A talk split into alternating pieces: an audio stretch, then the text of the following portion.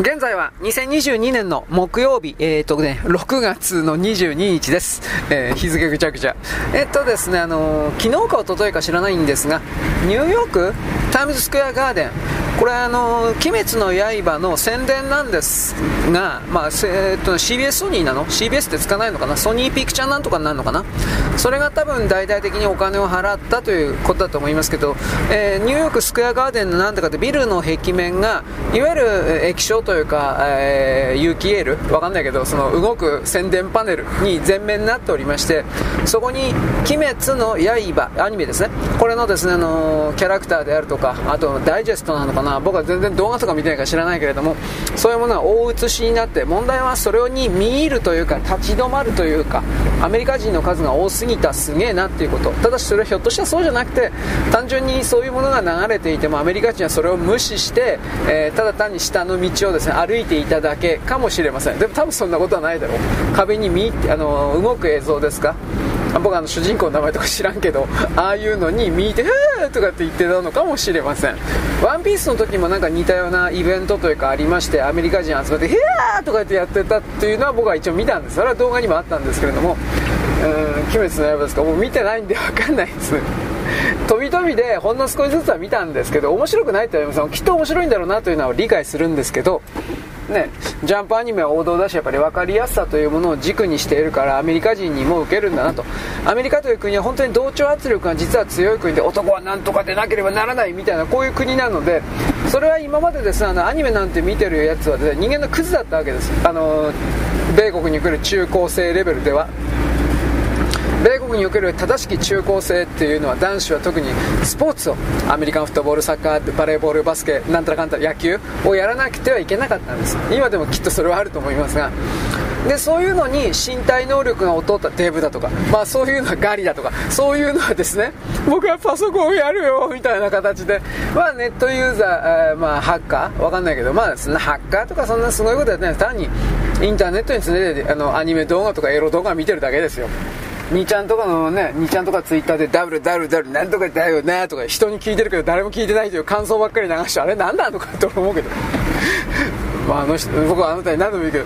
あの人たちは506070になってもなんとかの今期のアニメは最高だよなとか人に聞いてそして一生終わるんだろうなと思ったら俺は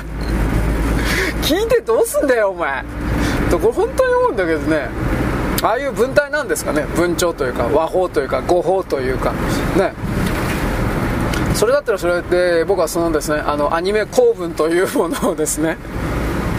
あの例文構文というものをきっちりと覚えてねなんとかでござるよ。なな武士言葉ってあるでしょ？あれあれもそういう構文ですよね。拙者なんとかでござるみたいな。なんかなんかその翻訳サイトもありそうですけどどうでもいいよこんなこと。めんどくさいですね。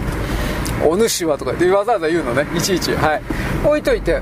ーん結局それはあのインターネットでうん、どうですかね。普通につまりアンダーグラウンドではなくて大きく表のビジネスとして米国の配信会社配給会社的なものが立ち上がってくるとアニメを見るということがアンダーグラウンドでなくなったわけですまず。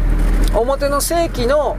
正しきなんか、えー、活動行い。その中に一応建前上加わった。しかし今今までのその米国人たちはそれはアニメを見てたクズだ。ナード。ナードだったかな。オタクだクズなんだみたいな形の常識があったんでなかなかこれに触れることはなかったんですがそれだとこのアニメ配信をやってるような米国の会社は儲かんないのでたくさんのお金を払ってプロ野球選手的な人歌手有名人に私もアニメ見てるわなんとかって最高よって言わせるんですよ。あれはお金もらってやってるっていうことはもうちゃんと分かってるんです。本当にアニメが好きな人もいるみたいですがちゃんとそのエージェントを通じエージェントということでよかったかな。あ仲介人を通じて仕事として SNS とかなんとかで私なんとかってアニメ見てるわ最高よってやるの。そうすると、そのアニメを配信している、あのー、動画会社というか、日本だったら D, D アニメスタジオ的な、他にもきっとあるんだろうけど、よく知らない。あの、そういうのがですね、だーっとこの登録者数が増えてお金が儲かるわけです。だからこれはある意味、ある意味どころか完全なステマですよね、これって。ステルスマーケットっていうんでしたっけ？有名人にさせる。だから米国でこのアニメがドカンとこれいったっていうのはこの有名人のステマを効果的にあの新しいアニメが出てくるたびにバンバンと入れていったからっていうふうに言われているし僕はそれそうだと思います。で僕はそれいけないとは言いません、うん、今までそのアニメというものをですねあの自分で見なかったという人たちがそれを見るようになった。でもまあそのなんとかとアニメを見たら外人たちの反応とか言ってうさんくせえのも僕は何本か見たことあるんですけどあいつらはいかにも台本のもとにやってんだって面白くもなんともないけどそういう風に言えば日本人とかに受けるんだとふーとか言ってやってんの。バカ野郎ぶっ通しろって殴ったろかてめえみたいな。わざとらしすぎるんだよお前らお前らの演技はね臭いんだよ。もうちょもうちょっと自然にやれよ。というようなことを思うんだけど彼らの彼らの世界ではあれぐらいやらないとダメなんですよ。伝わんないんですよ。あれぐらいやらないと。めんどくせえな。といろいろ思いました。でここでやっぱり僕はですね日本人なので、うん、やっぱあのアメリカ人もですねみんなあの小津安二郎みたいな感じでですね生活してみればどうだろうか。ね静かな世界で。もううぜうぜえあの欧米世界本当に。僕はそう思います。まあ、このアメリカ人たちがと、まあ、限定するけれども、これが言い出したのは、進撃の巨人か、どちらかといえば、僕のヒーローアカデミアだったっけ？僕これ見たことないですけど、あこの僕のヒーローアカデミアあたりが、えー、あのヒーローですか、ヒーローがうんぬんというのはアメリカ人がいかにも好きそうな感じですけれども、そこから火がついたのかなというふうに僕は大体見ています。で、あの、進撃の巨人に関しては実はアメリカではなくてフランスから火ついたかなとは思ってはいるんですけどね、欧米世界。うん、でチライと今関係ないけどフランス内言っておくけどねマクロンがねブリックスのね先進諸国会議というかアフリカで開かれるブリックス首脳が集まる会議に出たのかな出ようとしてんのかなね、なんか出たいから議会に許可を得ようとしてるのかな。僕はこの辺また詳しく調べてないんですけどマクロンが G7 各国の偉い人にもかかわらずこのブリックスの中国ロシアなどのあの連盟にあの接近しよう入ろうとしているそこに。言いましたね。ドイツとフランスはブリックスに入ろうとしている云々これの具体的な手順を進めているということの一つの表れと見ますけれどうんまあ G7 もね確固たるものじゃないというか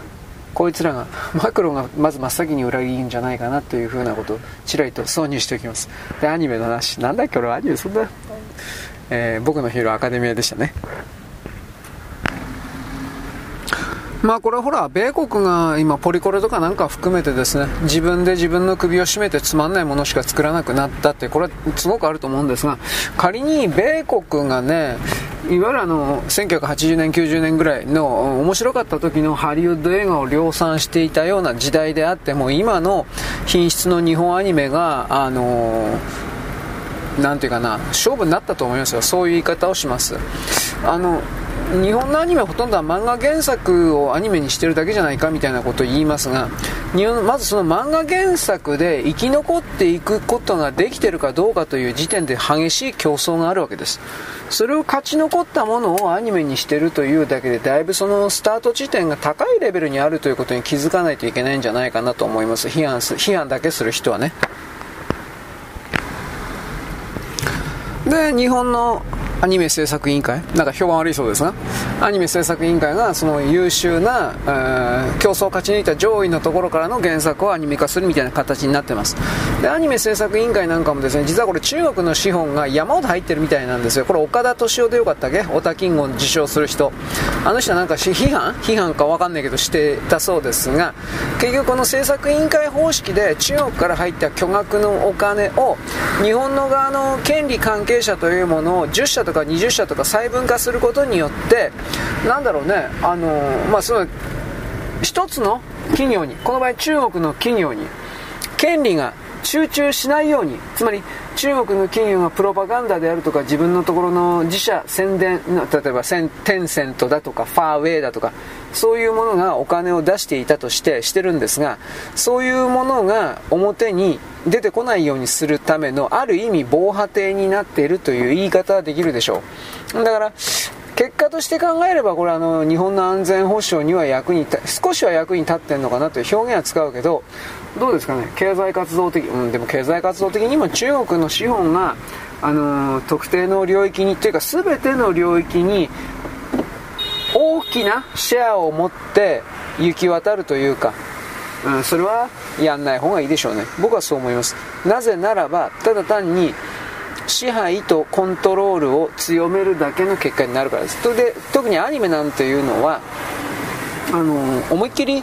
うまいことやれば 見てる人を騙すことができるわけで日本だけではなく世界中に自分のない人が増えています。うん人人、偉い人が言っていたから 今言ったステマじゃないけど偉い人が言っていたからアニメのキャラがやっていたとかなんかそういう系統で。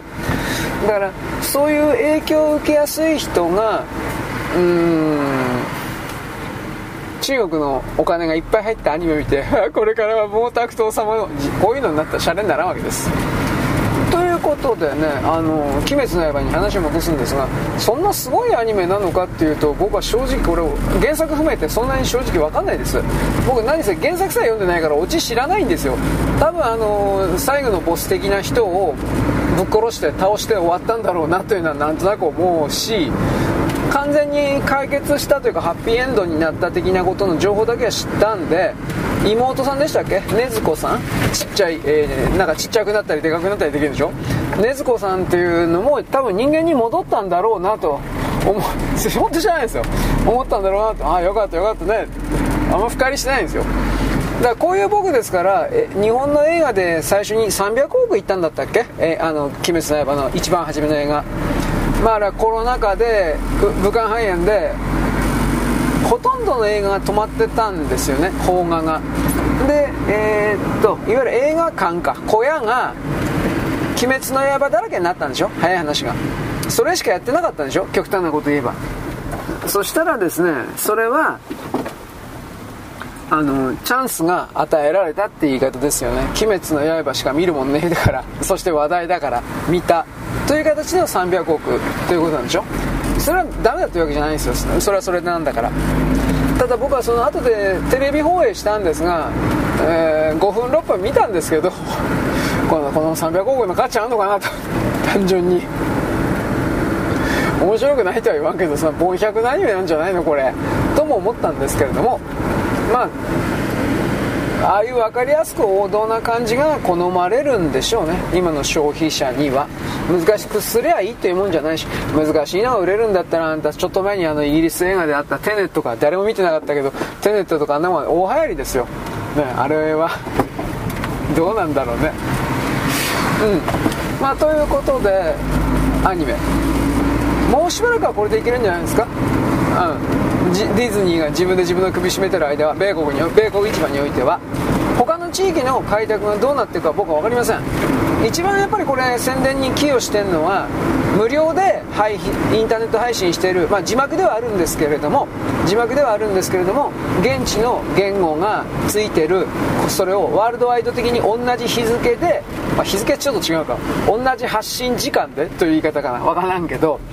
全員の人が見るということにおける共時性ですね、えー、シンシンクロニシティ。あのみんなが見てるから僕もその一員にみたいな。この幼稚なこの考え方の海の中に浸ることによってですね僕もなんとかというなんかサークルの一員だよみたいな。どっかの精神世界でなんたらかんたらみたいですね。独立しろよバカ野郎と思ったけどまあいいです。あのそういうことでしばらく行くんじゃないですか。うん。まあ、僕は今の米国にそのなんだっけ CG アニメ的なやつ。ピピクサーピクサーか。あれも全部切り捨てちゃったからねディズニーは。自分で儲けるその発想の種切っちゃったからあれ中国行くんじゃないかなと本当に危惧してんだけどえー、トイ・ストーリーとかね作っていたスタッフ部署っていうか部門なんだけどあれ中国に買われたら嫌だろうなと普通に僕は思ってますが分かりません。でとにかくそういう形で今んとこ敵なし。で中国のアニメがすごいこれからもうどうしたこうしたとやってるけどあのあるある程度はいくと思いますよ。ある程度は。だから体制批判ダメだしあの破壊的な人間を描くことも基本的にはダメだから人間はそういうことを実は求めてるんで ABC のうちの B ランクぐらいまではいけるか知らんけど A とか S ランクとかはいけないと僕は思ってますよ。お上品なお行儀の良いアニメ。それも必要なんでしょうが多分それだけでは娯楽の領域でなかなか勝ち残ることはできないんじゃないかなということは僕は出します。よろしく。ごきげんよう。現在は2023年の6月の22日のですね、水曜日かなであり、あ、木曜日であります。あの、潜水艇、僕名前初めて知りました、タイタンですね、タイタニック号のですね、えー、その残骸を調べるために、えー、チャーターされた小型の潜水艇というものですかね、5、6人乗りぐらい、そんなには乗れません。で、その中にお金持ちばっかりが乗っていたので、まあ、これは今置いといて、うんと、今日の夕方、だから、えーと、日本時間の夕方6時、7時ぐらいですか、もうこれの酸素なくなってるはずだという話なんですが、詳しくはちょっと分かりません。で、一応アメアメリカの米国の沿岸警備隊は探索を続けるというふうな表明をしています。うんでも4000メートルだからね、引き上げるのにしたって大変なことになるんじゃないかなと思いますが、これは僕が言ってもしょうがないですね、分かんないですね。とりあえず生きていてほしいとは一応言いますが酸素がないんだからこれはどうにもならないのかな。まあこれこれはちょっと命に関わってるのであんまり軽はずみなことは言いたくないんですがうーん助かってほしいとは思います。こういう言葉しかできないかな。一応アメリカとカナダだったかな。これがあの慌てて急いで 4000m クラスに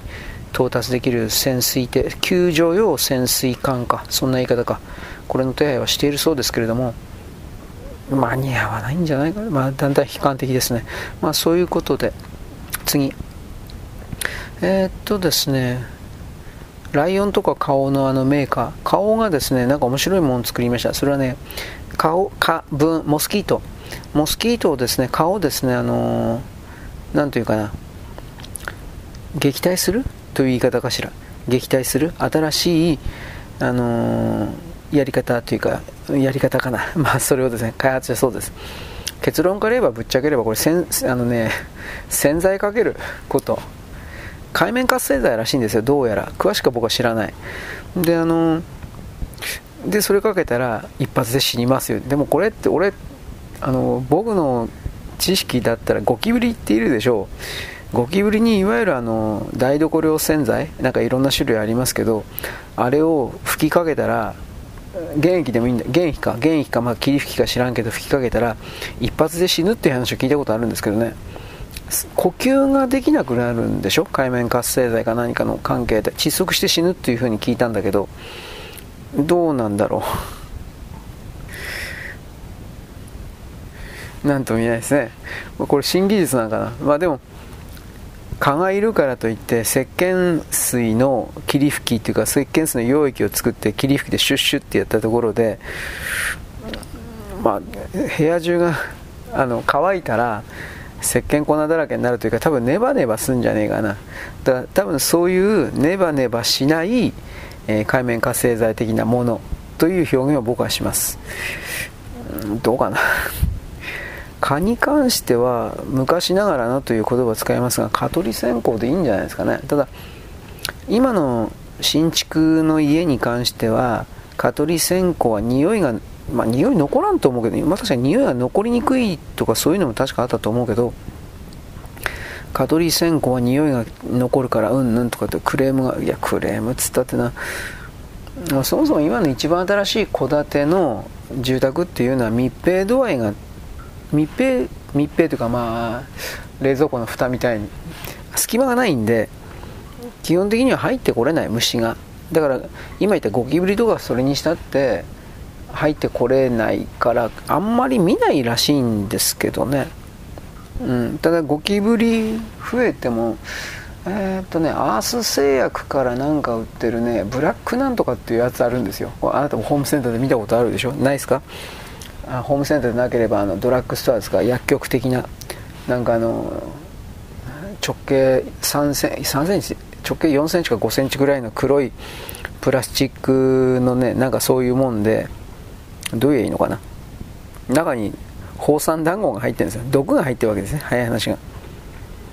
んでそういうことをですね12個だったかな。うん。あのー、12個だったかいっぺんにその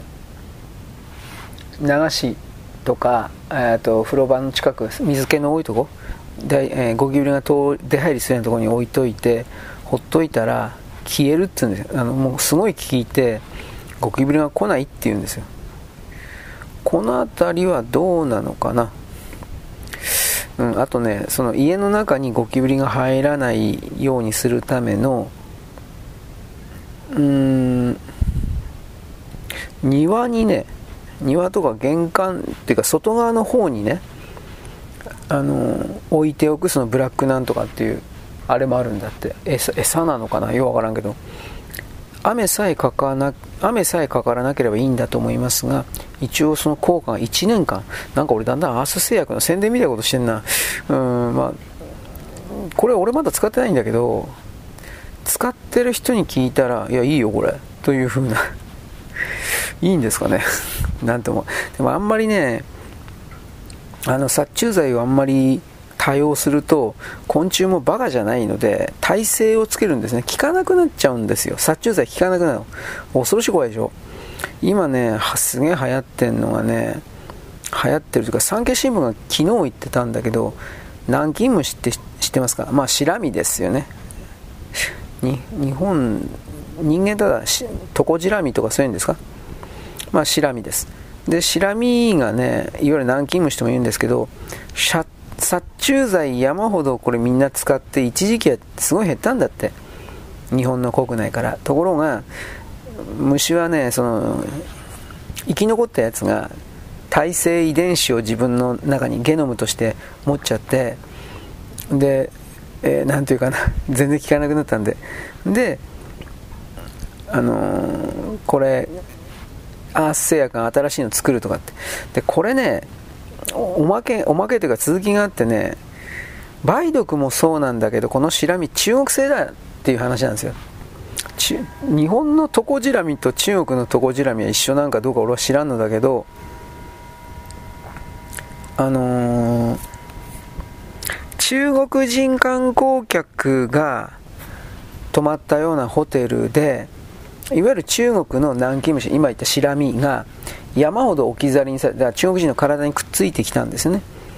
でそういうものが中国人を泊めたホテルに虫ですからどうにもならなくて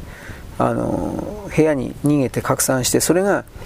日本人従業員のお掃除のおばちゃんとかなんかいろんな人に移っちゃってさで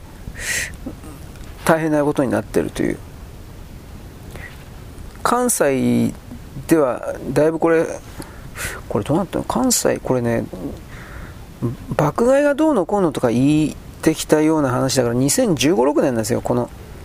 この動きが出てきたのは。スーパー南京虫か。あまあだから殺虫剤の効かないシラミっていうのは。んで日本においてはねとにかく昭和54、5年度に絶滅処理というかもうこれはいなくなったっていうふうにほぼいなくなったっていうふうに言われてたのにもう全然ダメだったんですよ。あのなんていうか敗北しちゃってるというかね。全部中国が持ち込んでるというか。こういうこともねあのー、本当のこと知っておくべきだと思いますよ。うん。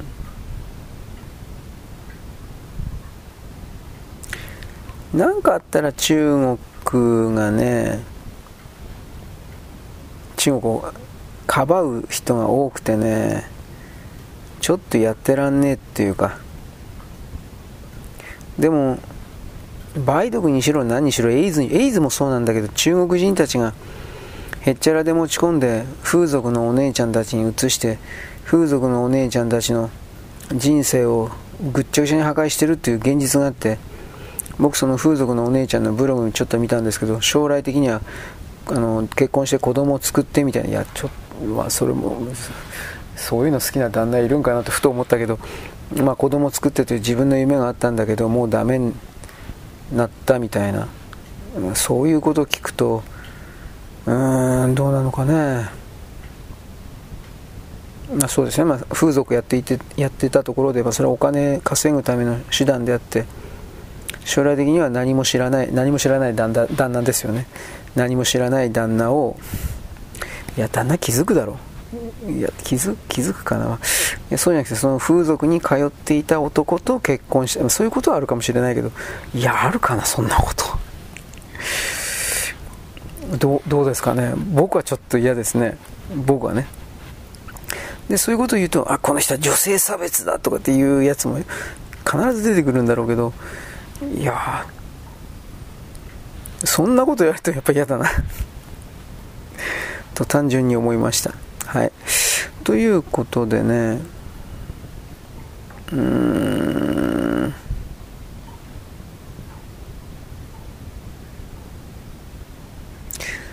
やっぱ潜水艇のことはちょっと頭に引っかかりますね。うん。でもまあ。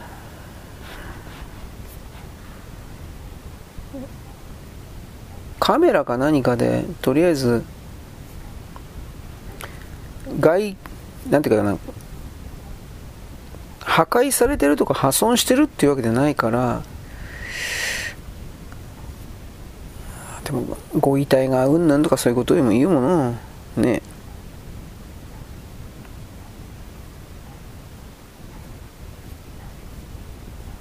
なんかね一応調べたらね操縦本当かなと思うけど。操縦桿がプレステ4だったかプレステ5だかのパッドでやっててそんなことあんのかな？嘘くせえなと思って。だからその衝撃的な面白情報を載せることによって自分のところのサイトとかのお客さんを集めるような動きかもしれないけどちょっとそんなこと言っちゃいけないんじゃないかなと思うけどね。うん。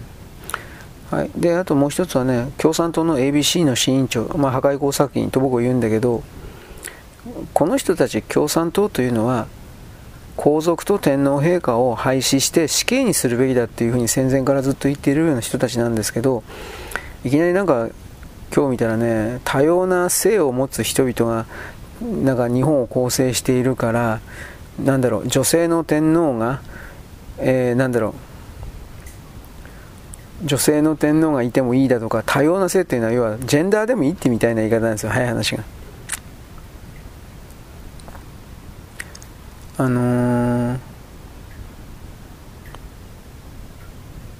世論調査で聞いてもねしょうがないんじゃないかね。少なくとも学校レベルで教えてる概念というのは赤の概念だからうん。共産党の今、市委員長っていうのは、要は、ジェンダーとか LGBT も天皇になれるみたいなことなんですね。ぶっちゃければそういうことなんだと思います。で、これが ABC 市委員長の個人の意見から出てるわけないじゃないですか。そんなもん。中国ですよ、100%。こういう日本の国家体制に明確に反逆するようなことを言うっていうことは中国ですよ、これは。あのー、確か愛子様を天皇にせよみたいなことをやって運動みたいなことをするだけでこれは国家反逆罪には該当したはずなんですけどね、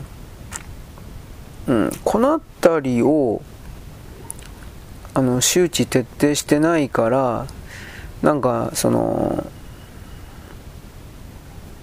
間違ったことを言うというか、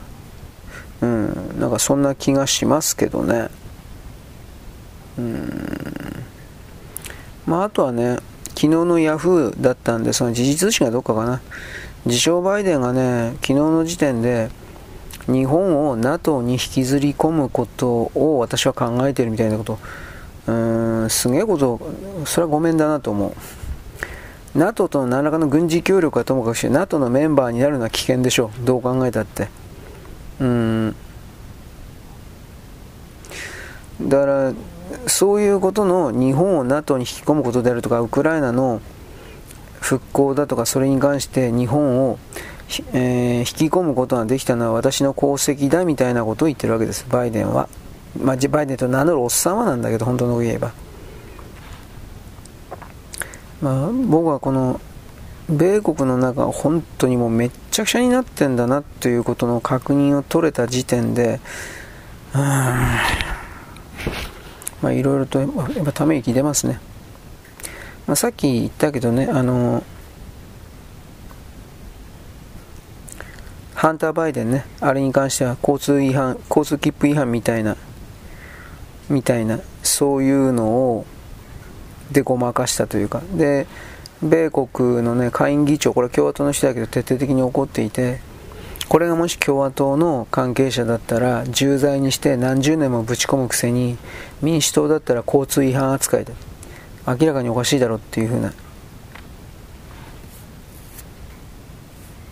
ハンター・バイデンというのはその起訴される可能性があった。犯罪を140件やっていて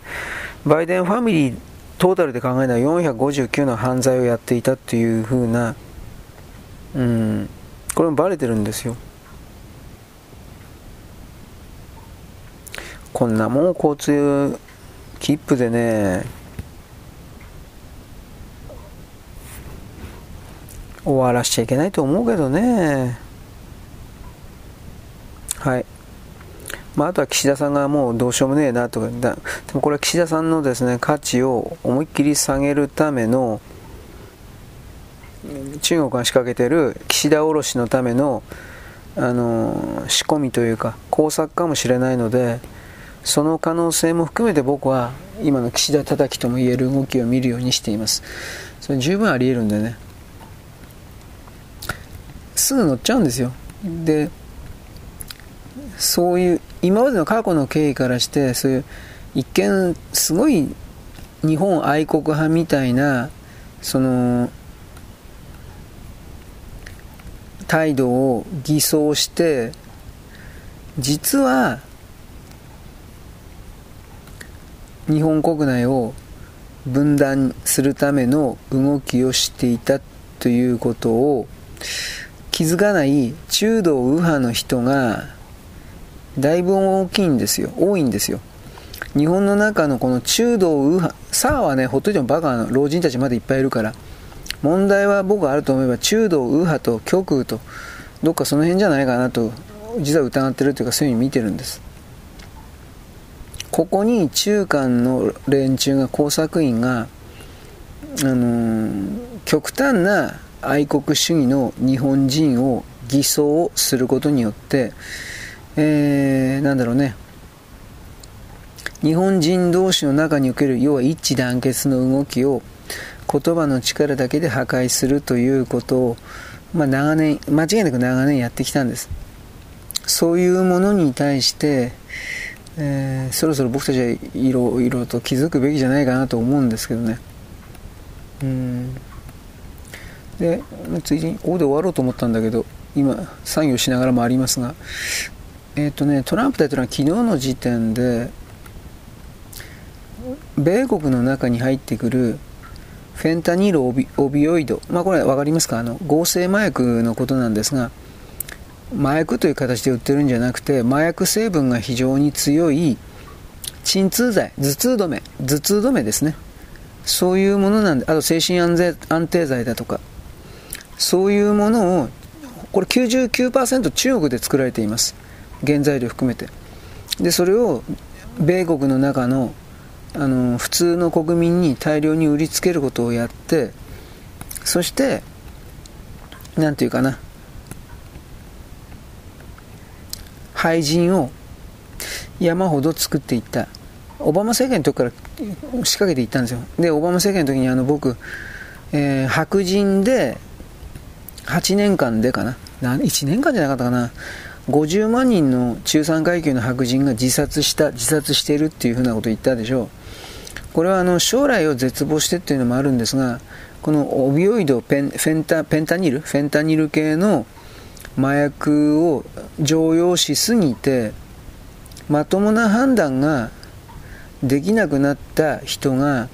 発作的に衝動的に自殺を選んだっていうケースも相当あったようです。だからそこから考えた時に何ていうかね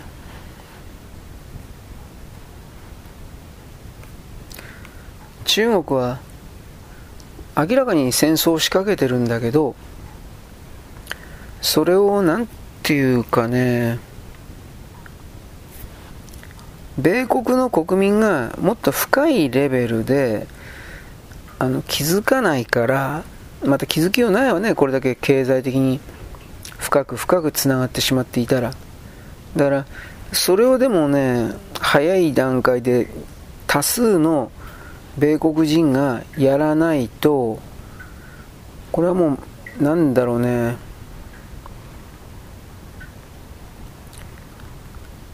間に合わなくなるというかね。ちょっと待ってね。大変なことになるんじゃないかなと僕は思います。うん。事態は深刻だっていうことですね。それはやっぱり。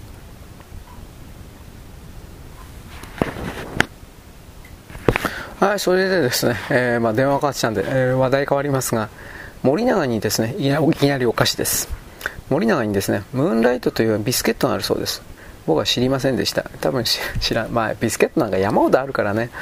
でそのムーンライトというビスケットがですねあの今までそういう売り方してなかったんですがいわゆる割れたやつ、まあ、粉々のやつはちょっとダメだろうけど割れたやつ欠けたやつ砕けたやつ要は形がですねいびつになっているようなムーンライト。しかしこれ同じお値段で3倍の量3倍ですよ。3倍の量を詰め込んだ、えー、まあ、壊れムーンライト。壊れせんべいとかなんかあれスーパーに売ってるでしょ。僕それよく買うんですが壊れせんべいなんたらかんたらみたいな感じで壊れムーンライトということであのー、スーパーには売らない。アスクル。アスクルってでも確か事務用品のメーカーじゃなかったかなと思うんですがそんなもん扱ってたの、まあ、そのアスクルで今月からかな？あの品目として正式に定期で扱うというふうなそういうアナウンスがありました、まあ、僕はそんなクッキーマニアじゃないけれども、えー、腹お腹に入ればそんなも一緒なんでこれはそのムーンライトというクッキーが大好きな人にとってはすごい朗報じゃないでしょうか、まあ、でも多分食べなくても大体どんな感じなのかわかるけどね。食べなくても。なんか白っぽい感じのミルククッキーっていうのかな。スタンダードなクッキーでしょ？おそらく。さ明治だろうがグリコは知らんけどなそこいら中で出てますよね。そういうスタンダードクッキーは。多分だから多分スタンダードだからという言い方だけど美味しいんだろうと思います。ただそんな数食いたいかったらそんなこともないしね。うん。ただ本当はそういうのも僕はスーパーで売って販売してほしい。あ売ってたら僕買います。だけどそれ売っちゃうと誰もあの普通のムーンライトですか？普通のパッケージのやつ。誰も買わないでしょうね。みんなその壊れたやつ買いますよ。まあそれお客さんに出す分にはさすがにちょっとどうかっていうのあるけどそもそもお客さんにそんなムーンライトって空気出さんだろう。あくまで嗜好品じゃないかなと思うんですが。うんだからそっから考えた時にねうんねいろいろとそういうのがこれから今までは出てなかったけどね。そういうのはこれからあらゆる食品で出てくるのかなと一瞬思ったんですよ。その既存のブランドの価値観を思いっきり下げることは間違いないんだけどでも四半期における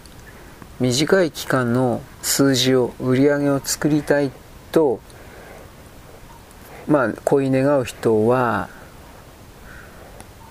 どうしてもそれをちょっと待ってね。やるんじゃないですかね。普通の例えば即席ラーメンとかそういうのでも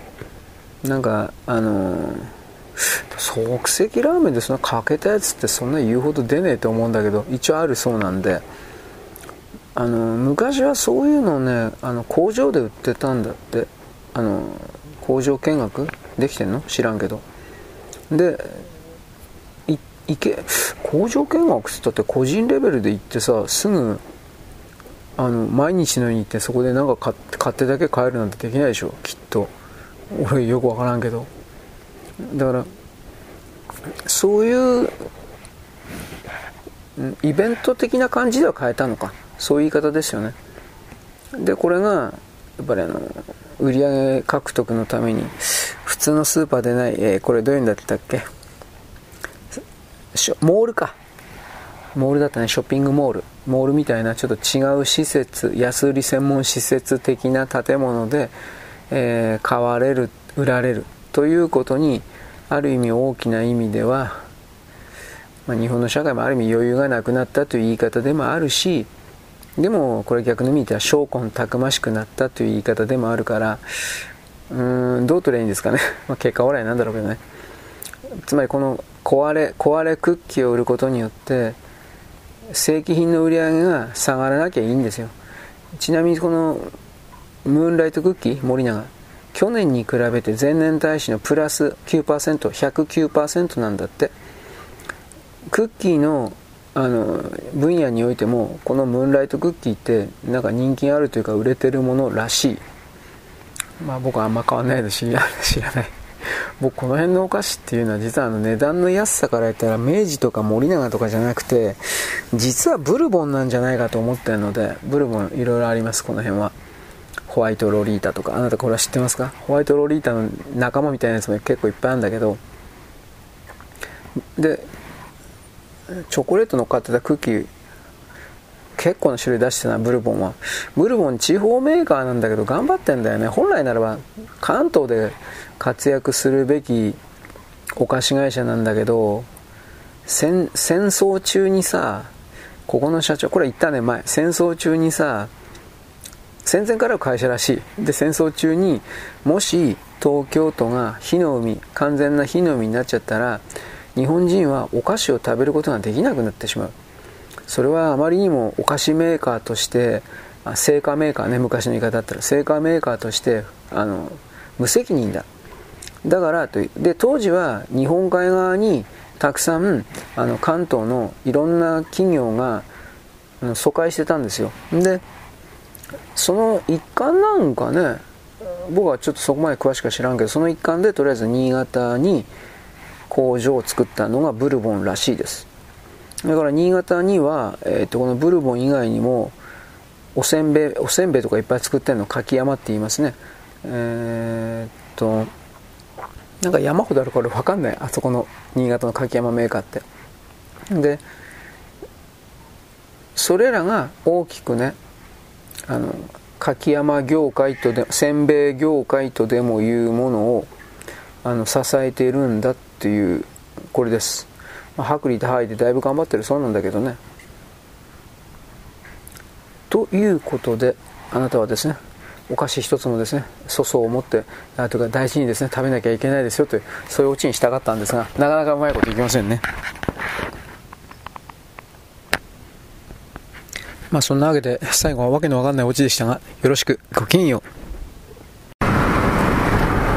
現在は2023年の、えーとですね、6月の22日の木曜日です。まずあの、タイタニックの潜水艇、夕方で酸素切れたそうですけど、僕あの、訂正します。4000メートルというのは、なんか僕自分で言っててもですね、4000メートルって LF 系とこだなと思ってましたが、どうやら4000フィートのようです。4000フィート。4000フィートはどれぐらい ?1800 メートルで、まあそれにしたってそれにしたって深いですけどね。1800メートルだどっちにしたって人間がどうにかできるようなものではありません。まあその潜水、他の潜水艦を助ける潜水艦的なものがないと無理です。というわけで、おそらく、まあもう確認して、おそらく4000フィートだと思います。4000メートルはとんでもないからね、た多分ね、えでもひょっとしたら4000メートルかもしれないけどね。はい。はい、次、えー、っと、なんだったかな、あの、中国が相互ビザだったか何かのビザなし渡航ですね、えー、に向けて日本に合わせてなんか協議するとか、なんかようわからんことを言っております。これはね、人の出入りをですね、とことん緩やかにしないと、中国の経済が困ってるんですよ。中国が自らこんな風に動くということは内部の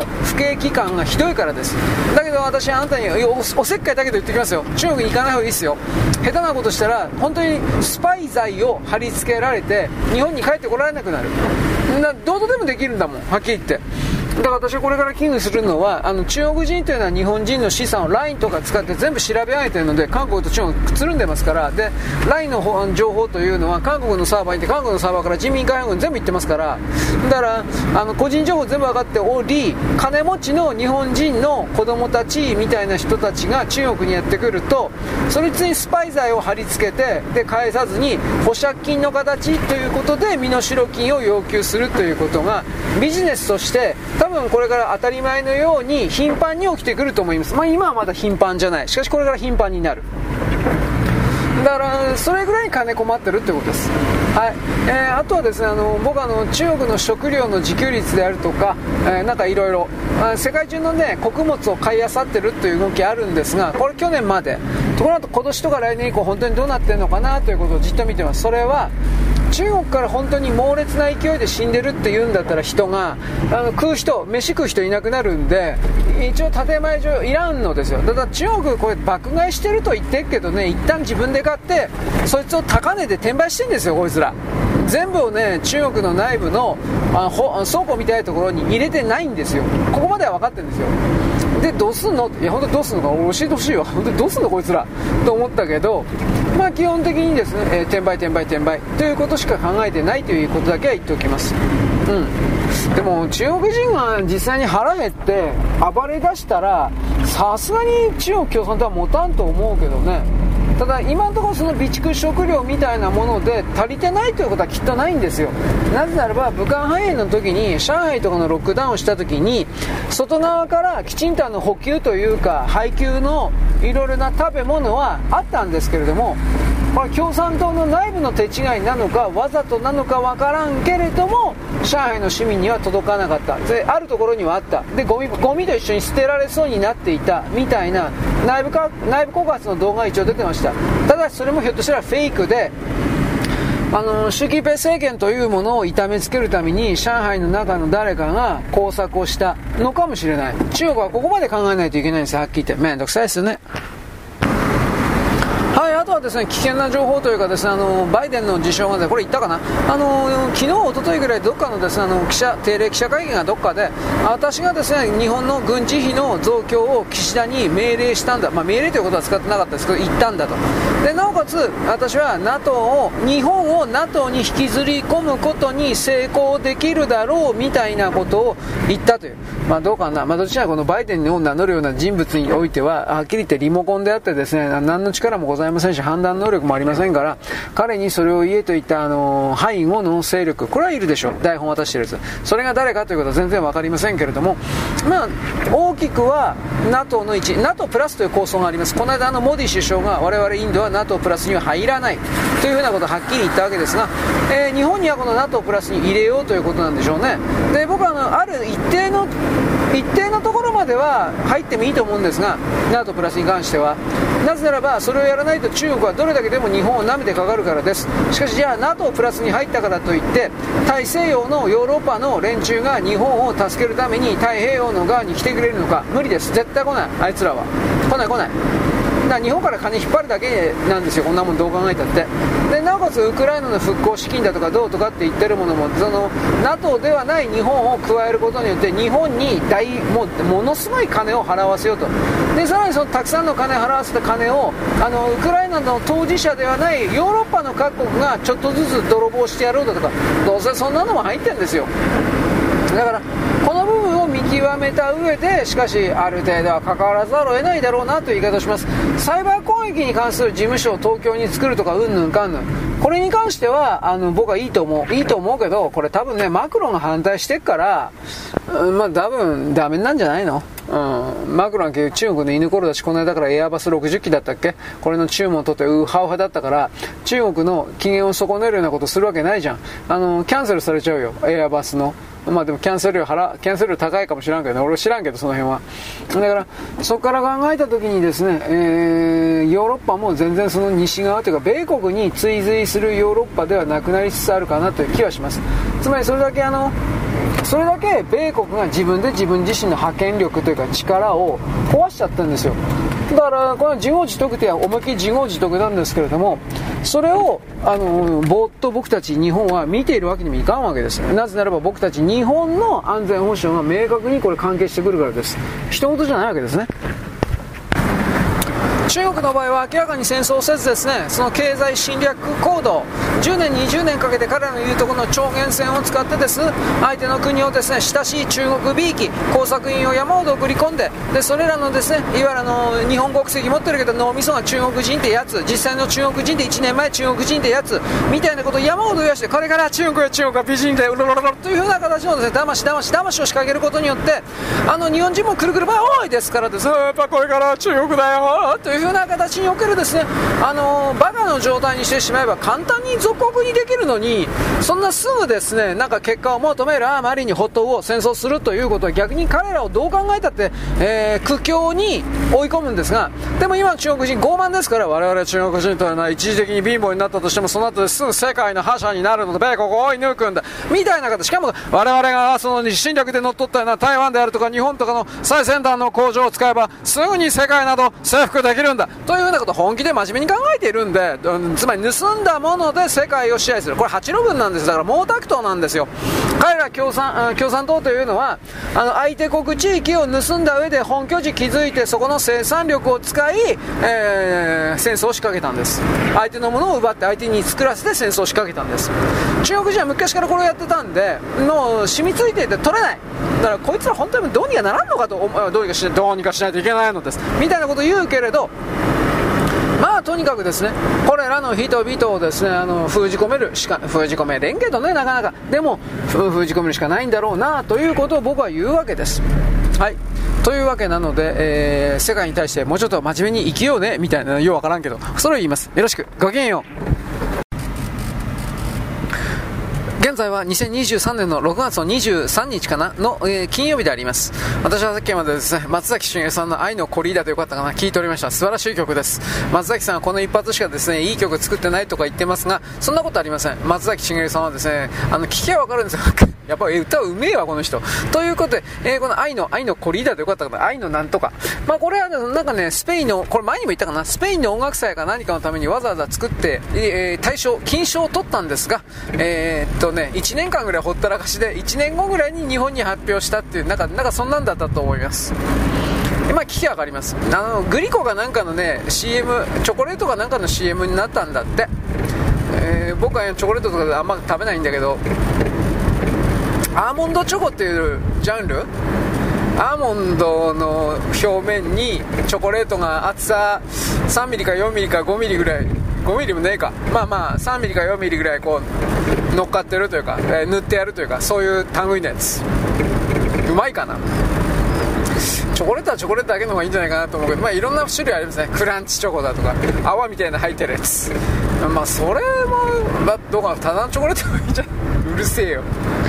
と言いながら僕はですね、ブラックのチョコレートはですねまあ食べる方ですね。あの苦いやつ。あれわざと苦くしてるんじゃなくてチョコレートは本来ああいうものらしいですよ。だからガーナか。ガーナ本場ですね。ガーナはあれで飯代わりだったかな。なんかあのあれをお湯に溶かしたやつで、えー、まあ、日本人のお茶みたいな形でごくごくと飲む。あんなまずいもよく飲めないところ思うけど。まあ、それは文化だろうね。あチョコレートはやっぱり砂糖入ってなかったらちょっときついよね。うん。と僕は思いました。はいただそんだけです、えー、何話そうかな。えー、っとねあ北海道交際でですね2年前かな。2人の男女はこれ極左でしょ安倍やめろ死ねえとかってなんか言ってたそうですね。で税金脱税じゃ脱税方増税しやがって安倍死ねえみたいな。ね。でこれ男女でえー、っとさあまりにもひどいヤジだったからえー、っと北海道警察でいいの？これなんですよ、あ、君、ちょっと危ないから、ということで、2人とも隔離したと。話話したと、安倍さんから。で、この2人があの裁判を起こした。不当だ、言論の自由が、人に対して死ねとかやめろとか言ったら言論の自由じゃねえと思うけどね。まあそういう風な。で、地裁は2人ともですね、北海道は賠償金払え。いくらだったかな ?85 万円だったかな？うん、なんかそんな数字です。で、えー、っと、北海道は不服として、えー、控訴しました。で、控訴判決が昨日出た。女性に対しては、えー、っとね、えー、まあ、認めると地裁のそれを認めると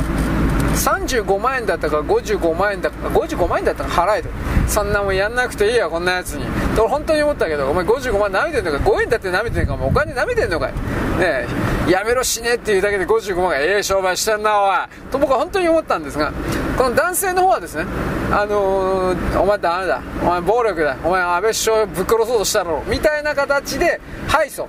敗訴はいいんですけどじゃあ具体的に、えー、っと例えば懲役1年執行猶予3年とかなんか具体的にどうだったか僕知らないんですよ。罰金刑？罰金かな？分かんないけどね。で男の方はですねこんなショックなことは考えてもいなかった。んですあまあああまちゃんの左の左のあまちゃん。あまちゃんってありましたね。なんかなんかそういう NHK のドラマが、ね、左のあまちゃんが自分にとって都合のいいことがですねあの通用しなかったら一部不当判決とかでバーが。お前のやってることはテロリストだよ。と僕は思いました。まあこれに関してやっぱりあのー、山上徹也でしょ？あとこの間岸田首相を狙った名前知らんけどあのテロリス爆弾テロリストいたでしょ？世論が変わったもんだからこれらの男女のやったことはテロリストじゃんこんなやつら殺せよ！というふうに、まあ、殺せよとまで言ってないけどね。心の中がガラッと変わっちゃったんですよ。こんな女に55万なんかやる必要ねえよお前。と俺僕本当に思うけど。まあその辺はね多分おそらく男の方はこう最高裁に上告っていう言葉でしたっけ？上告すると思いますよ。女はどうなんですか？女はもうここでこの辺でやめとくわ。金もらったし。見てこれでやめるじゃないですか？女の方は。とや女の方はやめると言いながら北海道が上告するかもしれないですね。この女に関しては。ああなめんなよおい。という風な形で。明らかにこの2人のやったことはテロだから、うん、言論の自由じゃないもん。どう見たって。ということでですね、えー、僕はこの男女にですね、ひどいひどい目、天罰を、ああ、土人のようなことを使いましたね。天罰が降りることを僕は本当にですね、求めております。はい、全然、えー、全然関係ない話なんですけど、僕あの、最近、昨日、おとといぐらい初めてですね、漫画家の、あなた知らないと思うけど、漫画家の新谷薫さんという人がね、引退していたということを初めて知って、俺ショックを受けてね、マジかよとかって、結局、新谷薫さんで有名なのは、多くの人が知ってるのは、エリア88ですよね。ただ、それ以外にもあの人、あの人松本零士さんのアシスタントやってたんかな？僕あの経歴とかね、ウィキとか全然見てないからよく知らないんだけど、えっとね、戦争漫画も確か書いてたはずなんですよ。戦争漫画シリーズのやつ。松本零士さんは少年サンデーでザ・コックピットっていうのを始めてて、で、そこから、えー、っとビッグコミックとか青年誌でもなんかそんな感じなのもずっと続けてたんですけどうん作風がね昔の検閲というかですね規制のない状態だったから「週刊少年サンデー」にもかかわらずその内容は現在のビッグコミックだとかの青年誌よりもさらに緩やかというかあの残酷描写 OK だし裸も出てくるし、まあ、松本零士の裸見てハーハと興奮するやつはいねえけど出てくるしだけどそれで客をってか読み手を釣ってるんじゃなくてやっぱりその松本零士先生の得意とした、まあ、大体男の精神性ですね。それいつがあんなもん少年誌で本当によくやってたなと思うんだけどでで新谷薫さん。あのー、アシスタントだったと僕は一応思ってるんですけど似たような戦争戦場漫画シリーズを書いてたんですよ。確か。単行本になって僕昔ね買ったような気するんです。中古だけど。こんなんばっかり言ってんね俺。あのー、何だったかな。ソニック・ザデザ・デザーター、これ前にも言いましたね、ソニック・ザ・デザーターだったかな、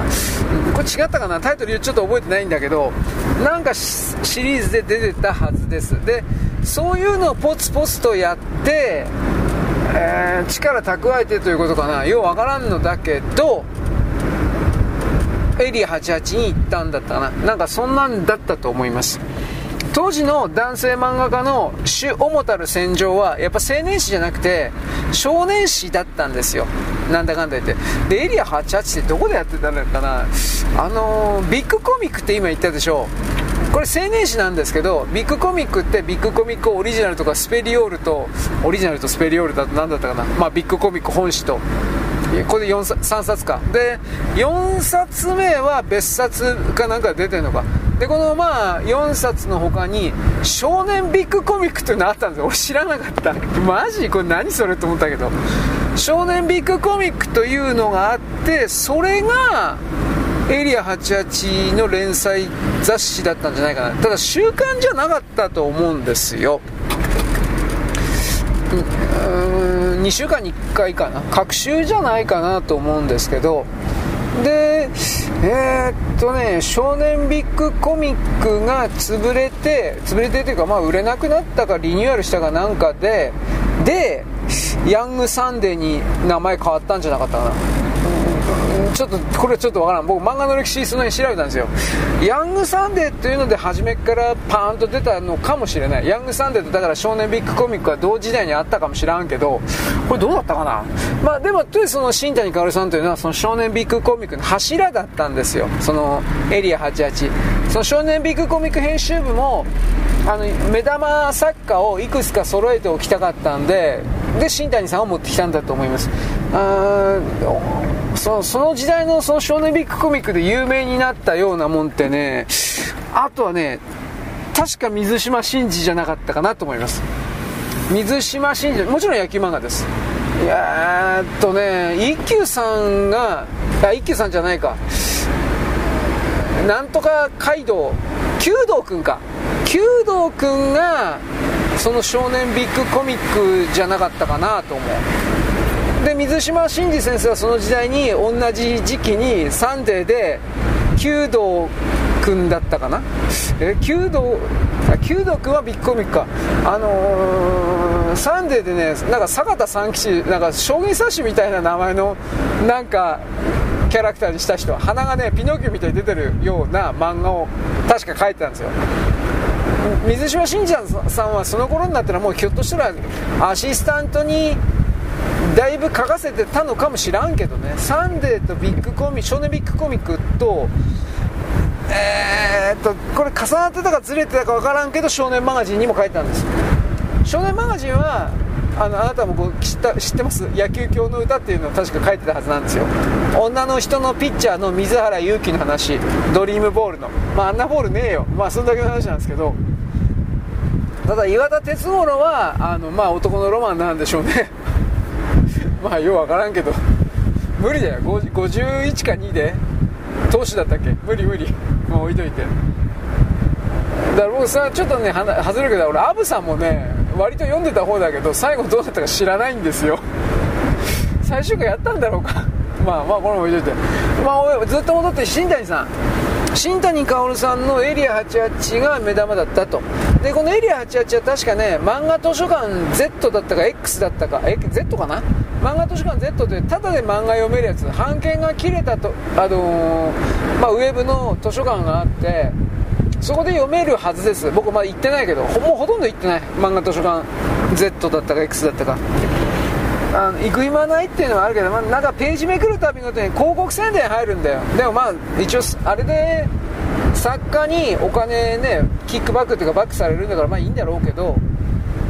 あので引退されたというところまで見てちょっとショックでねなんでかなと思って、まあ、年だからというのは、まあ、当然あるだろうけど目がよく見えなくなった。よくある話です。あとは体力が続かなくなった。あのペンが持てないとかそういうのもなんかあるそうです。あと字。あのまあ本当にあのお尻の字座りっぱなしで。えー、っとちょっと前までビッグコミックでダンプ松本の漫画を描いていた原秀則でよかったと思うけどあれもなんかすごい字に悩まされていた。ただ立って漫画描いているというふうなことを昔なんかの対談かなんかで俺読んだ気するんだけどね。いや今でもやってるってすごいなと思う。ダンプ松どんなまあ1回目でもないけどね。まあ、と置いといてその新谷誠薫さんが引退した時に、えー、漫画の道具を欲しい人にやるみたいな形で、えー、同じ漫画家仲間ね。でえー、っとね新谷薫さんの使っていたスクリーントーンを長野なんでここで長野守が出てきたのこれよくわからんのだけど長野守が真っ先にもらってったっていう。アシスタントやってたのかね長野守って。俺わからん。あんな下手な絵で はっきり言うけど。俺あの俺あのファイブスターストーリーとかあの辺何が面白いか全然わかんないしね。あんなにファンがいるんかと。というかそもそもあれまだ連載してんの？というこれ聞きたいぐらい。単行本が出てるのは知ってる。でまあ10巻ぐらい出たの？も知らんけど。そもそも今あの紙切れのアニメ雑誌って売ってないでしょ？売ってんの？俺見ろねや。でその角川が出してるアニメ雑誌のニュータイプっていうところに連載していた？今でもいる？知らんけど。でしょ？でそこから単行本が出てなんか出るたびにすごく売れてる。作成売れるわけねえじゃんな。どっかの信者はまとめ買いしてんの？とかって思ったりもしたけどね。そういう形でとりあえず長野守さんが新谷薫さんのスクリーントーンを撮ってた。でその後で森薫が残りを撮っててこれどういうつながりなのかなと思って。長野守も分かんないけどなんで森薫が、ねまあ、森薫森薫デジタルでやってないらしいんですよ。信じられんけど。今でも紙。うん鉛筆書いて紙。鉛筆で下書いて紙。いやさすがにもう変わってんじゃねえかと思うんだけどね。ただ過去になんかあの人 YouTube かなんかであの森薫の制作過程とかなんかっていうのを公開してさ明らかに紙だったよ。あのー、ペーパーでそれをスキャンで取り込んでんかな？取り込んでる感じ一切なかったけどね。はいで置いといて。その新谷薫さんがだから俺エリア88の後どんなことやってるか知らなくてね。え、っとね確かヤングアニマルかなんかに移動してなんかエロい漫画を描いていたらしいというとこまで知ってる。でエロいエロっぽい漫画。エロっぽい漫画と戦争漫画かをなんか交互に描いていたっていうか。戦争漫画の方は確か女5人の傭兵チームかなんかが戦うやつ。なんとかのバラ砂のバラだったかなんとかのバラっていうやつだったと思うけどそこからだと全く分かんない。何や人気がなくなったからかなって。あのねあの辺の時代でねいついつの時代って俺言い切れるか俺分からんのだけど新谷薫とか松本零士がねコミケにね本を出すっていうか進出していったんですよ。なんでかっつったらあのー、切られてったから。リストラされてったから。あのででも書きたかったのか生活のためなのか分からんけどうーん。何年前なんのかな？まあ3年4年ぐらい？コミケで出してたらしいですよ、うん、でそこからそういう情報がちらちらと聞いてでパタッと止まってなどうなってんのかな？と。忘れたら引退してたという。うーんどうなんだろうか、まあ、奥さんとかもね漫画家だったはずなんですよ。奥さんも、佐伯かよのだったまあペンネームだと思うけど佐伯かよのでねでも何書いてた人か知らんのですよ俺全然。なんかサスペンス系のを書いてたかもしらんなとは思うけどどうだったかな。ね。あの嫁さんが漫画家の男の漫画っていうのは各キャラクターの自分の漫画の中のキャラクターの絵柄が嫁さんの絵そっくりになっちゃうんですね。あれはそうなっていくっていうのもあるけど嫁さんに描いてもらってるのもあるんだろうね。新谷さんの描く女キャラって本当に佐伯かよのがだいぶ混じってるしこれこれなんか本宮宏なんかもそうですね。本宮宏の奥さん なんとか純だったかな。俺も名前忘れたよ。その人の絵全く寄せてるというかこれあれは奥さんに描いてもらってるんじゃないかなと思うけどね。うん。だからそういうのがね割とあるという話。全然違うのが誰だったかな？重野修一と奥さん奥さんの名前忘れた俺。漫画家なんだけど。あれはもう全然違うという。奥さんはなんかアニメタッチの絵だったような気がする。だどういう名前だったかな？昔ね結構そういうの調べたんですよ。うん。あのー、全体的に網羅するためにね系統樹のようにどことどこがつながってるかという感じで調べる必要があったんですよ。でまあこう置いといて。だから新谷さんの書いた昔の漫画っていうのはコンビニの廉価版とかのコミックで出ないんかなとふと思ったわけですなんでこんなことを言うかというとね今どういうこれね版権が切れたのかもしらんけどね僕のお好み、あのね、お気に入りのね、牛二郎とビッグジョーがね、あのー、小学館とリード社から出てるんですよ、確か。あのー、コンビニの廉価版で。味平とね、食いしん坊なんです。で、スーパー食いしん坊は集英社で、集英ビジネスジャンプか、ヤングジャンかなんかなんですよ。で、えー、っとね、集英社のやつはね、なんでか知んないけど、リード社からいくつか出ることあるんですよ。前これあのオークションハウスの時に言ったと思うけど、なんか過去にもあったみたい。ただ僕あの、週刊少年ジャンプでやってた味平が小学館から廉価版で出るという流れがいまいちわからんでね、まあちょっと前はね、月刊少年マガジンかどっかでやっていた仮面ライダー石森さんの、これが小学館で出てたんですよ。月刊3でだったかな。でマガジンだったと思うんだけど、でこの辺りがね、多分版権、版権が切れるわけないから、著作権が切れないから、あのメーカーが版権を手放したんかなと。うん、で、集英社が手放して小学館それ買ったとか、なんかそんなやつですかね。なんとか一橋グループでしたね。なんか集英社とか小学館って俺めんどくさいこと覚えてないけど。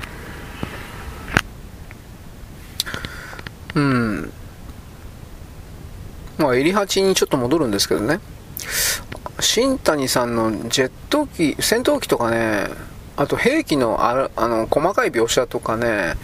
ぱあの人マニアなんかね、うまいんですよ。で、エリア88の頃、例えばスウェーデンスウェーデンの兵器とか戦闘機とか、そんなんに注目浴び浴びせるというか、そんな人は誰もいなかったんだけど、みんなアメリカの兵器ばっかりなんだけど、いわゆる NATO の兵器とかを、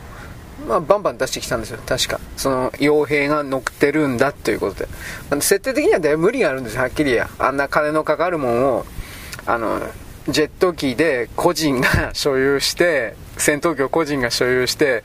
えー、で、出撃するたびに、あの、アスラン王国から莫大な金が出て、その金でメンテナンスとか維持維持だとか、できるわけないんですよ、そんなもん本当のこと言えば。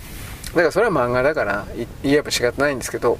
で、そういう設定だから、個人所有でいろんな地域のいろんな戦闘機パイロットが、えー、自分のお気に入りの飛行機を、まあ、乗ってくるっていう中で、まあ、時々笑ったのはあのグレッグだったかなヒゲもじゃのおっちゃんがいたんだけど A10 サンダーボルトの A10 あんなもん使えるわけねえだろお前なめやがってと思ったんですけど砂漠戦で砂漠の地で戦闘機で戦うのダメだというわけで A10 は使うもんだなんだろうと思ったけどまあそういう意味でえー、っとね俺もな誰が何言ったか忘れちゃったよ。ミッキーがファントムか F15 乗ってんだよね。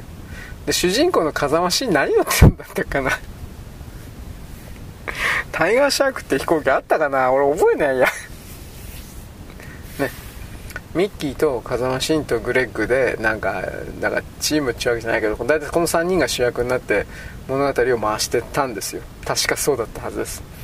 だけどエリア88で実は一番面白かったのは風間慎が、えー、飛行機のパイロットではなくて単なる傭兵の隊長としてなんか王様を守るみたいな回があってなんじゃこれと思ったんだけど、えー、それがだから何か評非常に評価が高いと。あそうですか。だからそれなんでかって武器マニアだから。あのー、鉄砲だとかの小道具の扱い方とかが新谷さん本当にうまいんですよ。あ砂感でどうのこうのだとかさそういうあの辺は斎藤,、まあ、藤隆夫さんもゴルゴでたまにやるんだけどやっぱり勝ててないねあれはやっぱ松本零士さんの仕込みなのかな新谷さんのああいうのって松本さんもね少年誌でね、あ敵は誰だって9.9ミリ持ってるからで、ね、38だとか、そんなもん、誰を、んなこと書いたって分かるわけねえだろ、お前。調べれば分かるんだけど、当時の人は、9.9ミリの薬莢を見て、ああ、38だから残弾数が5発でなんとかそんなもんアメリカ兵わかるわけねえじゃんと思ったけど、読んでる人もきっとわかんなかったと思う。だけど松本さんは分かってんだよ。そんなんばっかり。うん、だからそのコックピットに関してはね、松本さんが本当に、当時の大日本帝国のね、あの、百式短期間銃とかあんなもんね、知らないよだ。日本軍がね、サブマシンガン持ってただとか、そういうのをなんか知ってる人いないんですよ。まともに。だけど、松本さんは全部知ってるから、調べたか、どっちでもいいんだけど、それやってね、ふんだんに漫画に出してくるんですよ。もちろんですよ、メインは人間の精神模様、根性だとかね、そんなもんではあるんだけど、あの兵器の扱い方とか出し方とかやっぱ時代交渉っていうんですか？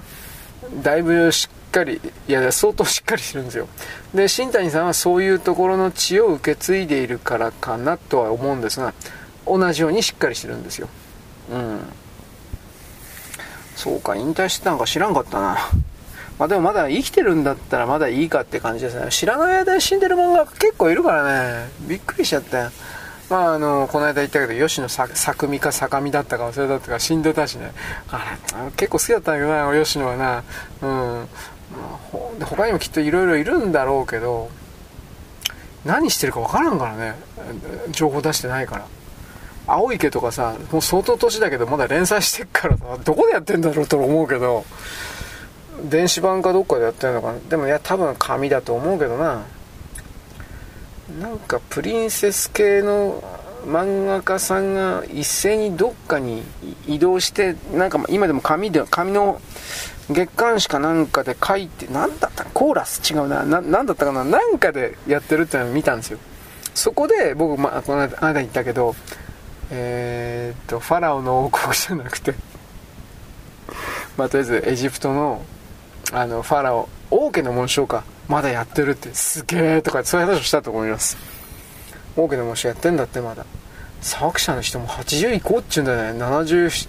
77、8区。でも池上隆一、この間俺79歳って言ったから、やっぱりいける人はいけるんだね。大丈夫なんだね。すごいね。うん。だから、うん、やっぱそれよっぽど書きたいことあるんだろうね。王家の紋章な、これ読んだことないから知らんけど、読んでるファンの人も年取ったんじゃねえかなと思う。まあそれも、よくあることでね、あの、作家、あの、作家よりもね、読者の方が先に死ぬんだよね。うん、これ山本夏彦が言ったんだよ。あの、笑わぬでもなしかなんかで言ったんだよ。確か。エッセイ集の、エッセイ集何何巻だったかな俺結構あれ読んだんだけどな。そもそもね、あの、なんだっけ。室内か。あの雑誌なんかまだあるらしいんですよ。俺まだ探してないんだけど、マジかよと思ったけど。ね、そんな室内にコラム書いて誰読むんだって俺思ったけど。昔はそんなとこでもちゃんと読んでくれる人がいたんだろうね。うーん。まあ。そんなんでね最近これ俺ネタにしようかどうしようかと思って迷ってたんだけどね松井久子ってやつがね最近売り出してるというか中央公論がねこれを売り出してるんですよ。うん。で俺これなんでね中央公論を打ったこの松井久子のねこれにセンサーというかアンテナ引っかかったかというとね上野千鶴子がベタ褒めしてんですよ。だからあこれはなんか極左左かな。なんかなんかのネットワークに引っかかってんだろうなと俺思ったんですけど2つ出してんだよ。あのうずく人っていうのと最後の人っていうどういう内容か分かりますか？これはねえっと、最近出たね、あの、最後の人っていうのは、75歳と86歳の恋とかって、いや、まあ、それは 別にいいけど、まあ、まあ、内容はあんまり言わんとこうか。まあね、うん、実体験から生まれたそうですよ。俺ね、これ買おうかどうしよう、ネタで買おうかどうしようか迷っててね、俺ね、ねね、アニメ見る時間とかそんなの全然ないないってあなたで言うでしょ。ないんだよ。こういうの、こういうの読むから。もう松井久子なんか全然知らない。誰だよこいつと思ったんだけど。うん、この上野千鶴子が褒めてるというか、あ、これはきっとね、あの、なんだよ、メンヘラ仲間、メンヘラじゃないね、えー、極左のレッド仲間だなと、それは思ったんだけど、うん、どうだろうなまあ、あの前のうずく人っていうのもね松井久子のねうずく人っていうのもあの古希だから66かな。まあ、66を迎えてですね、と老いを感じてた人の陽子だな。誰だよ、こいつと思ったけど。で、SNS で出会った年下の男に身も心も溺れないよ。つまり、あの、僕が何言いたいかというと、こういう年代層の女性でも、なんて言うんですかね、ハーレクイーンロマン的なものをやっぱり求めちゃったりする人いるんですね。ダメだとは言わんけど、ダメだとは言わんよ。言わんけど、ちょっとな、まあエネルギーいっぱいあるんですねとしか俺言えんわ。ついていけんわ。悪いけど。うん。でも僕全然ダメ。こういうの。まあ、そう、でもね、あのー、なんだっけ。あの、ちょっと前にあの性愛を性の愛を純愛だとなんか、えー、書いてたやつ純文学を気取ったやつ俺はあいつもあんま好きじゃだいぶ好きじゃなかったしね。最後にほらあの生産カリノで自殺するとかいうあれ文学なの？名前覚えてない。映画にはなった。これはあのえー、っとね黒木瞳が相手の女役だったかな。で男役が役所広司がやってたと思うんだわ。タイトル思い出して くだらねえから忘れた。いややってる最中に毒ので死ぬって何なの？僕はついていけないな。僕はね僕頭悪いし野蛮だからねそういうなんか難しいこと言うのやめてくれほしいんですよ。はっきり言うけど。あの僕のバイブルあなたにも前にも言ったけどね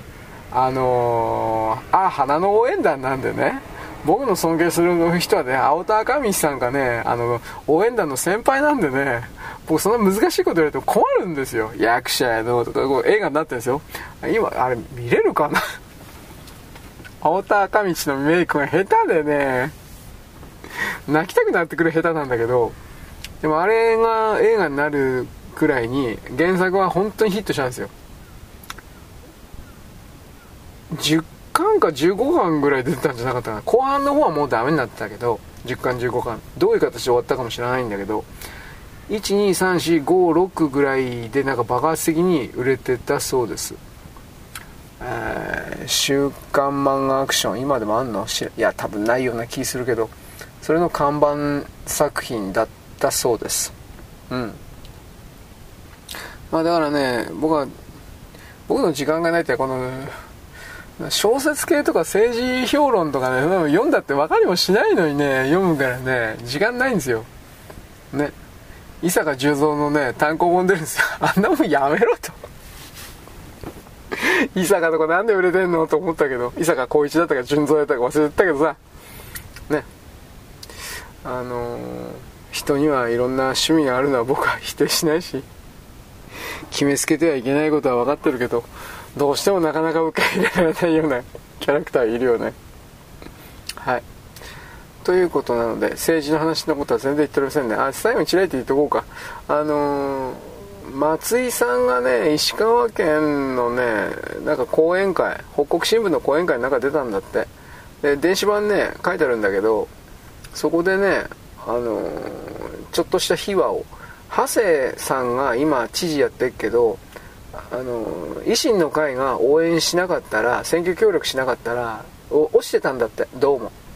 でじゃあなんで松井さん、まあ、長谷さん押したんですかって言ったら安倍さんから直接電話っていうか留守電というのがあって長谷さんを助けてやってよみたいなことがあったからまあいろいろ計算して松井さんはそれやった方がいいと思ったんだろうね。長谷さんを助けた方がいいと思ったんだろうね。あの森さんが押していてなんか何だったかな。あのー、安倍さんが推していた候補安倍さんが諦めさせようとしたんだったかな。長谷さんに譲ってやってくれよっていうふうに言ったけど、えー、とその候補が3人ぐらい出たんで確かね。安倍派から出たの？わからんのだけど安倍派と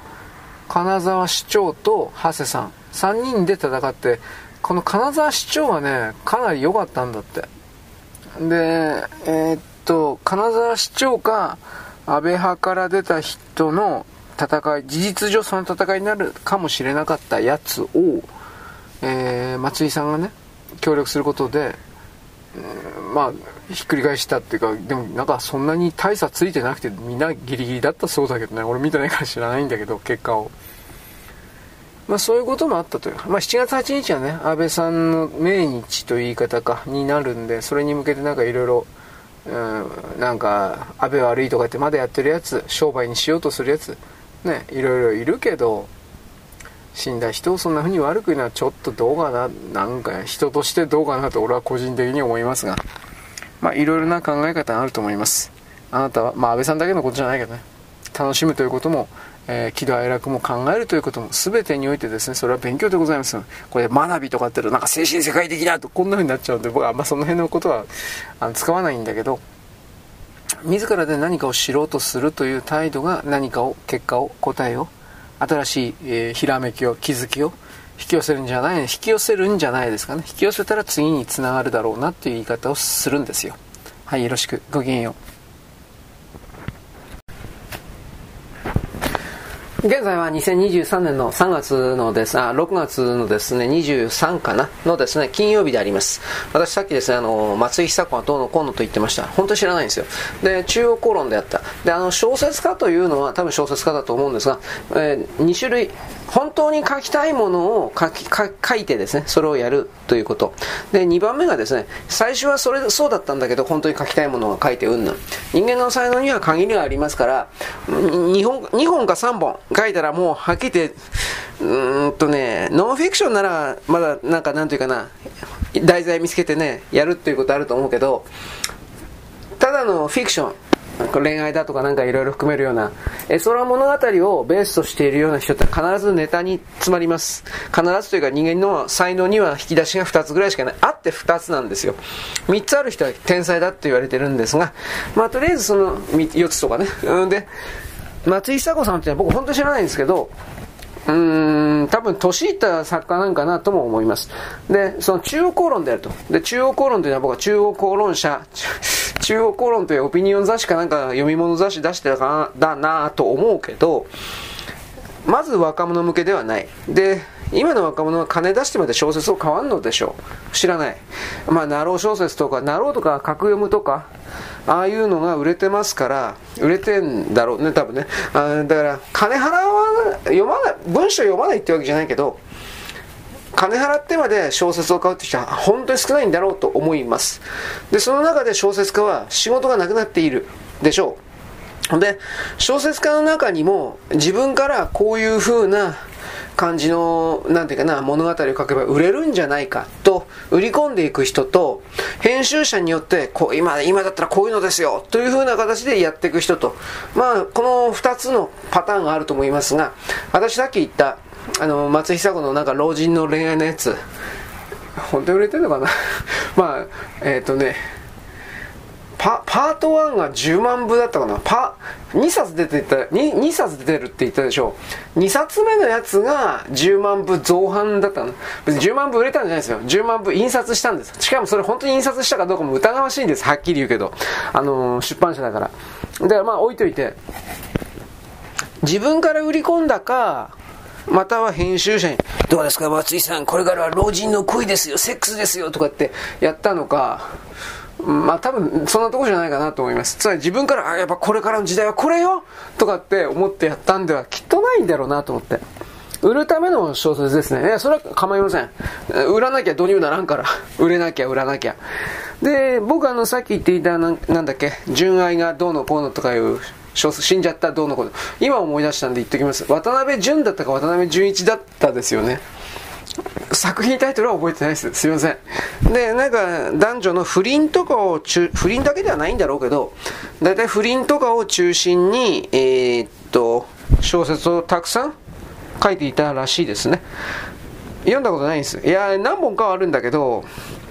バカバカしくて読む気にならなかった。なんだこれはでおしまいです。僕の手にかかるとですね、よ、あの、なんていうかな、いや、よっぽど面白い小説って俺あんま知らんな。僕あんま言うほど小説読まないですね。論評文だとかそういうのはまあ読む方じゃないかなと思うけど。まあいいや。だからなだからどうだって感じですね。偉いとか偉くないとか僕そういう話は嫌いなんで。だからその松井久子さん云々のこの話は調べてもいいけど同じような売り込みの姿がねきっとあっただろうなと思います。でその78歳と86歳の恋だったかな。多分78が女でな86が男か。いやーちんちん立たんよ。いやうんと思うけど。うん。でこういうこと言うとねあなたなんてね愛愛はプラトニックでななんだっけ？純愛でなんたらかんたら。いやまあはい。そういう人はまあ俺の前から去ってください。いや愛とはやることですよ。何言ってんですか？何をやるんですか？テニスですよテニス。いやまあテニスじゃないか。まああのねなどうやいいのかな。僕はその心のあの恋愛だだけっていう人は多分ね多分それ嘘じゃないかなと思ってるので。だからどうどうやいいのかな。どういう層に向けて書いてんのかなっていうのが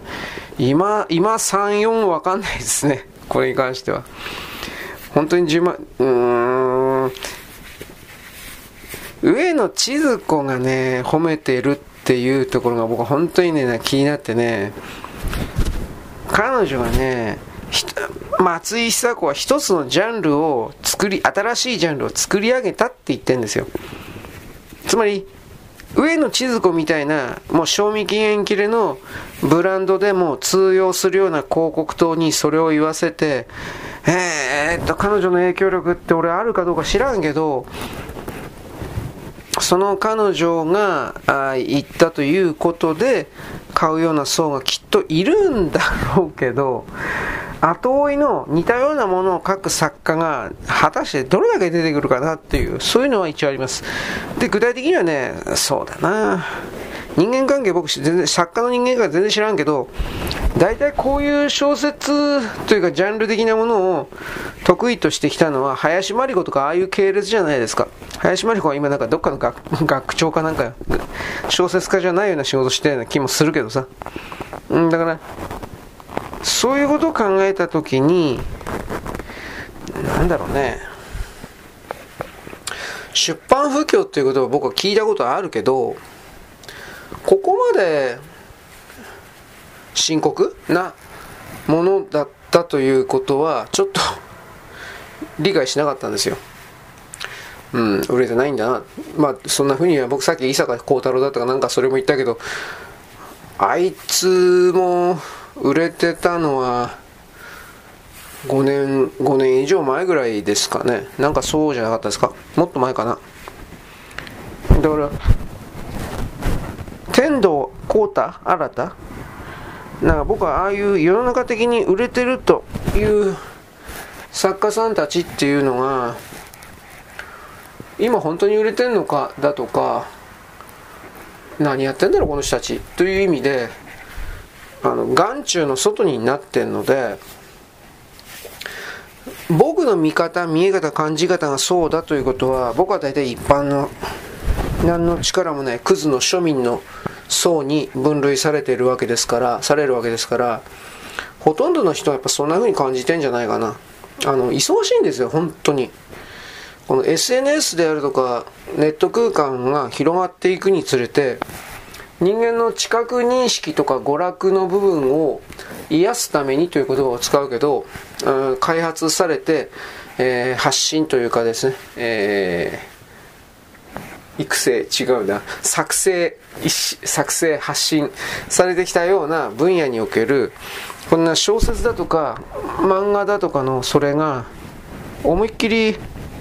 何て言うかなバックしていったっていうふうに僕は捉えてるんで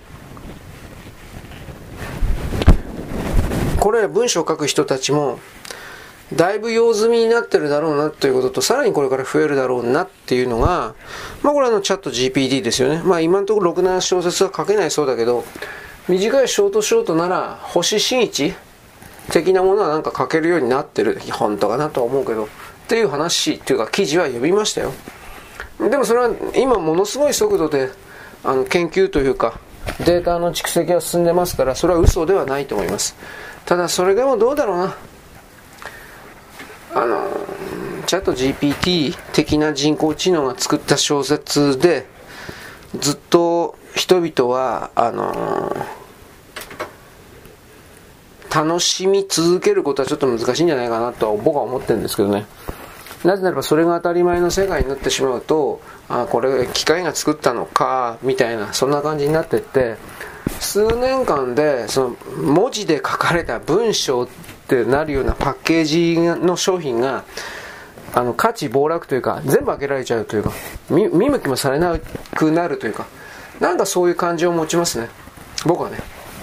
まあいいです。なんかあの戦争的なことえー、っと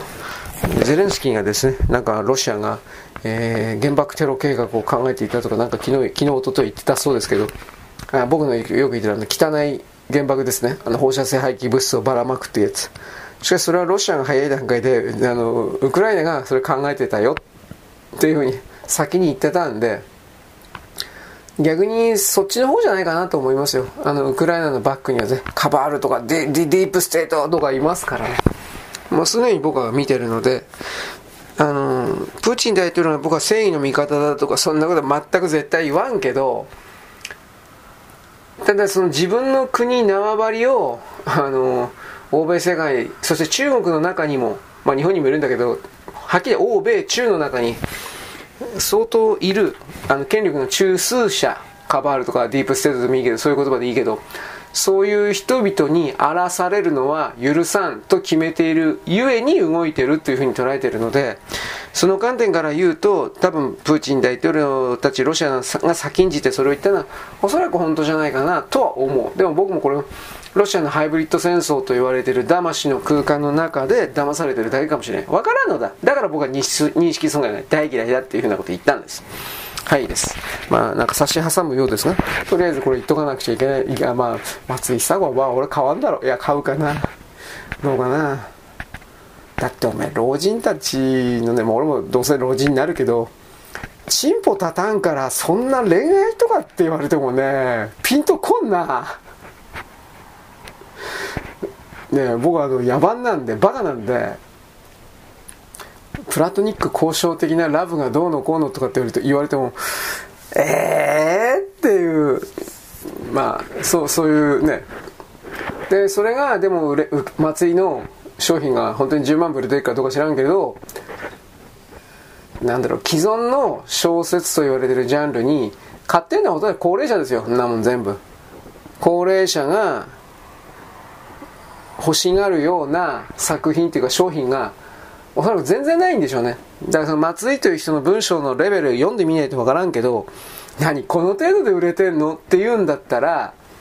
それ本当に枯渇してる状態なんだろうなと思います。老人向けのそういう文筆というか小説が。昭和の時代ではないということです。私だからさっき、山本夏彦はどうのこうのって言ったでしょ今の令和とか平成の人は昭和における面白い文体というか素晴らしい文体文章の文を読まんから知らんのですよ。知らん。本当知らん。びっくりした、俺は。小林とかあの辺も知らんのだ。え？って思ったけど。まあ、どんなものも忘れ去られていくんですが、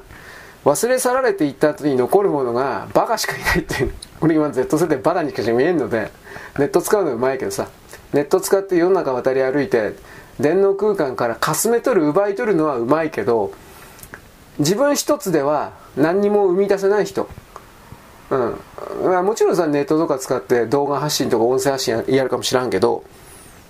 それでも僕はそれ機械の力だいぶ使ってるよねっていう言い方しか見方しかしないんで。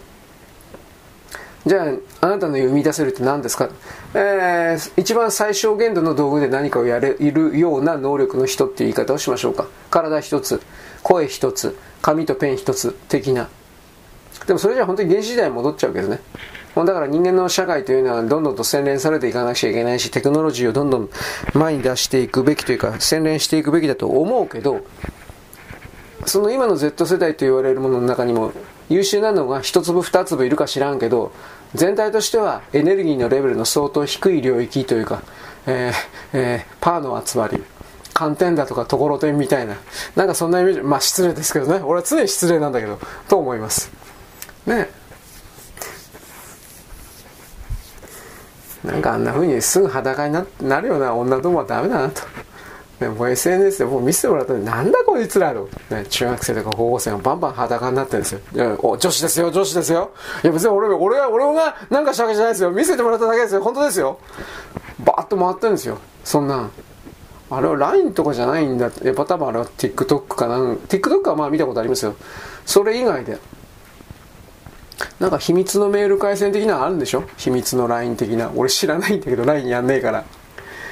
でそんなんでバーンと。おっぱいパーン。大したおっぱいじゃないけどパーン。あと女子世紀丸出しパーン。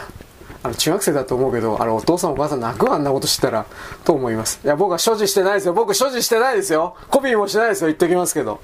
ね、そんな危険だ僕はそ危険だということ知ってるんで。絶対に絶対そんなことしませんよ。